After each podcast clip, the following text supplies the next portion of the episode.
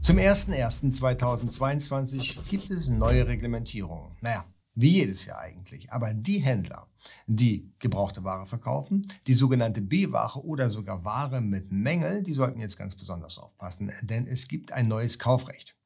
Das da heißt negative Beschaffenheitsvereinbarung. Und hier müssen wir Änderungen im Bestellprozess durchführen, damit wir nicht in eine wirklich teure Falle tappen.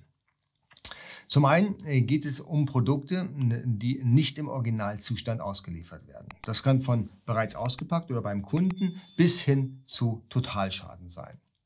Und hier war es ja früher eigentlich immer so, äh, dass solche Mängel in der Artikelbeschreibung genannt werden. Also es wurde hingewiesen, Achtung, dieser Artikel hat folgenden Mangel. Und zwar in der Beschreibung des Artikels selber. Wir kennen das alle von eBay oder auch den eigenen Online-Shop. Nun ist es so, dass dieser Hinweis in der Artikelbeschreibung nicht mehr ausreicht.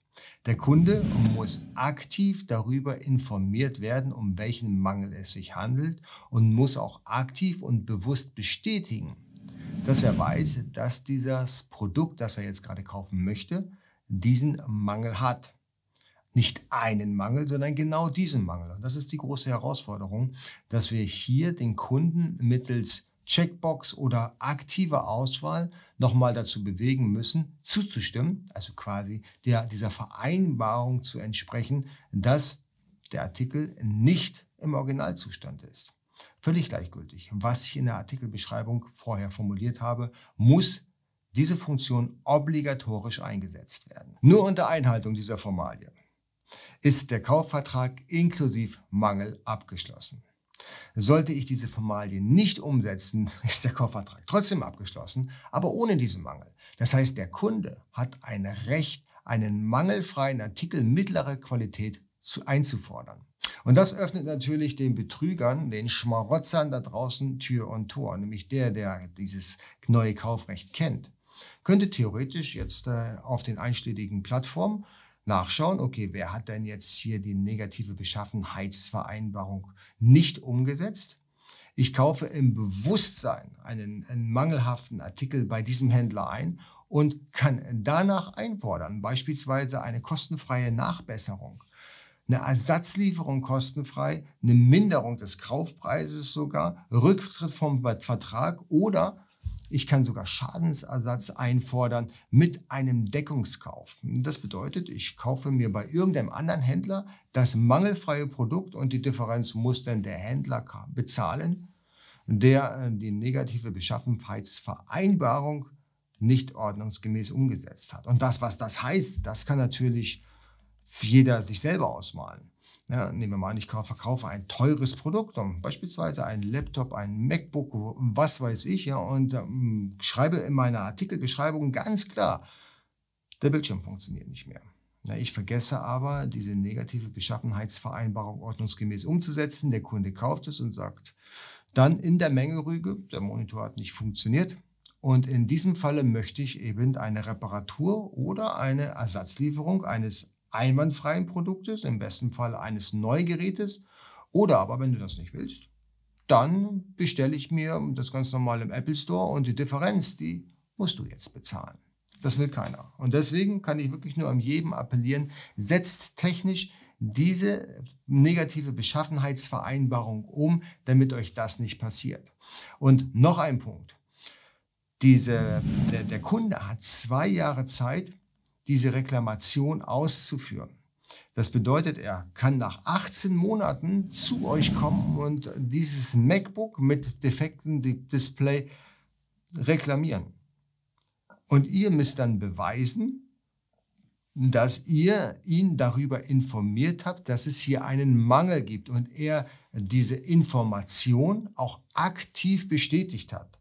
Andernfalls ist es dann so, ähm, dass vor Gericht möglicherweise dem Endkunden Recht geben wird, anstatt euch.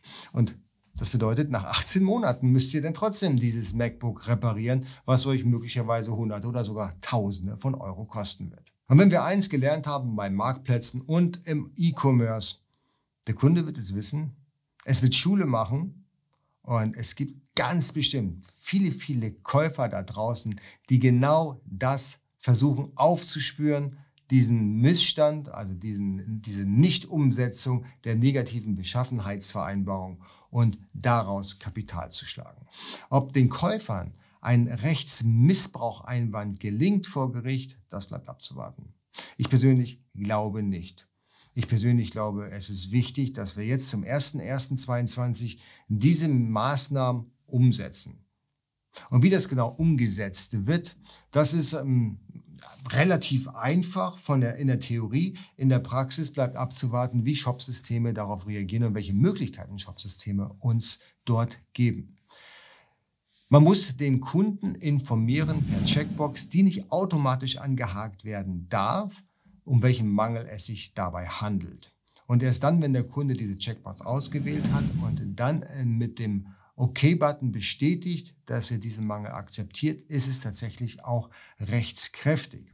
Nochmal, man muss diese, diesen, diesen Vorgang des Anhakens und des äh, ähm, Bestätigens protokollieren und dokumentieren und das Ganze aufheben für mindestens zwei Jahre, dass man später immer noch beweisen kann, der Kunde hat diese Checkbox gesehen, er hat sie aktiv angehakt und mit dem OK bestätigt und er war im vollen Bewusstsein, dass er hier keinen mangelfreien Artikel bekommt. Und erst dann seid ihr relativ sicher, dass ihr auch ein rechtskräftiges Geschäft abgeschlossen habt mit einem mangelbehafteten Artikel. Mangelbehaftet, nicht Auslieferungszustand. Ausgepackt, eingepackt, wieder zurück zum Kunden geschickt, könnte auf jeden Fall hier schon mal übel aufstoßen und möglicherweise dann auch einen Regressanspruch vom Kunden nach sich ziehen. Handelt man mit nicht freier Ware auf Marktplätzen, ist man natürlich völlig abhängig von dem Webseitenbetreiber. Ja, ob Amazon da in irgendeiner Richtung was tun wird, ist mir unbekannt. Ich weiß beispielsweise von eBay, dass es dort schon umgesetzt worden ist. Und zwar hier nicht per Checkbox, äh, sondern per Auswahlfeld im Bereich der Varianten. Bei eBay hat man also die Möglichkeit, den Mangel als extra Variante äh, zu beschreiben, so dass der Kunde diesen auswählen muss und natürlich äh, dann entsprechend auch bestätigt. Das sollte meines Erachtens auch rechtsgültig sein.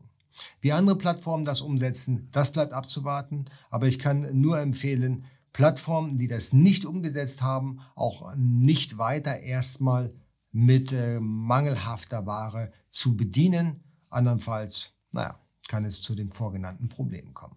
Als weiterer Punkt, der auch sehr teuer werden kann, sind natürlich die Abmahnungen.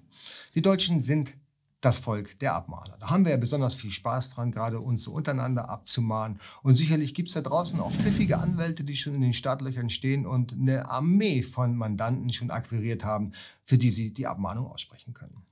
Und das ist tatsächlich relevant, äh, weil äh, wenn man in seiner Artikelbeschreibung einen Mangel darstellt, aber diesen dann später nicht in den, mit einer negativen Beschaffungsvereinbarung bestätigt, kann es sein, dass wir hier den Tatbestand der Irreführung haben. Und na, das könnte denn schon abmahngefährdet sein.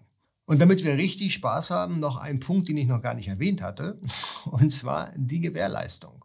Bei gebrauchter Ware können wir ja die Gewährleistung herabsetzen beispielsweise von 24 Monate auf 12 Monate. Und auch das ist ab 01.01.2022 nur noch rechtskräftig, wenn ich mit dem Kunden auch eine aktive Vereinbarung, also eine negative Beschaffenheitsvereinbarung geschlossen habe. Wenn ich das nicht tue, sondern nur in der Artikelbeschreibung erwähne, dass es hier eine reduzierte Gewährleistung gibt, ist das nicht Bestandteil des Kaufvertrages und bedeutet so viel, dass der Kunde 24 Monate Gewährleistung hat. Und bei gebrauchter Ware wollen wir das nicht wirklich. Deswegen achtet drauf. Es ist ein wichtiges Thema und gerade zum 01.01.2022 ist nicht mehr viel Zeit. Ihr habt also alle Hände voll zu tun. Wenn euch das Video gefallen hat, Kanal abonnieren, so werdet ihr immer über die News im E-Commerce unterrichtet. Gerne Daumen nach oben, wenn euch das hier gefallen hat. Ansonsten sehen wir uns im nächsten Video. Ciao.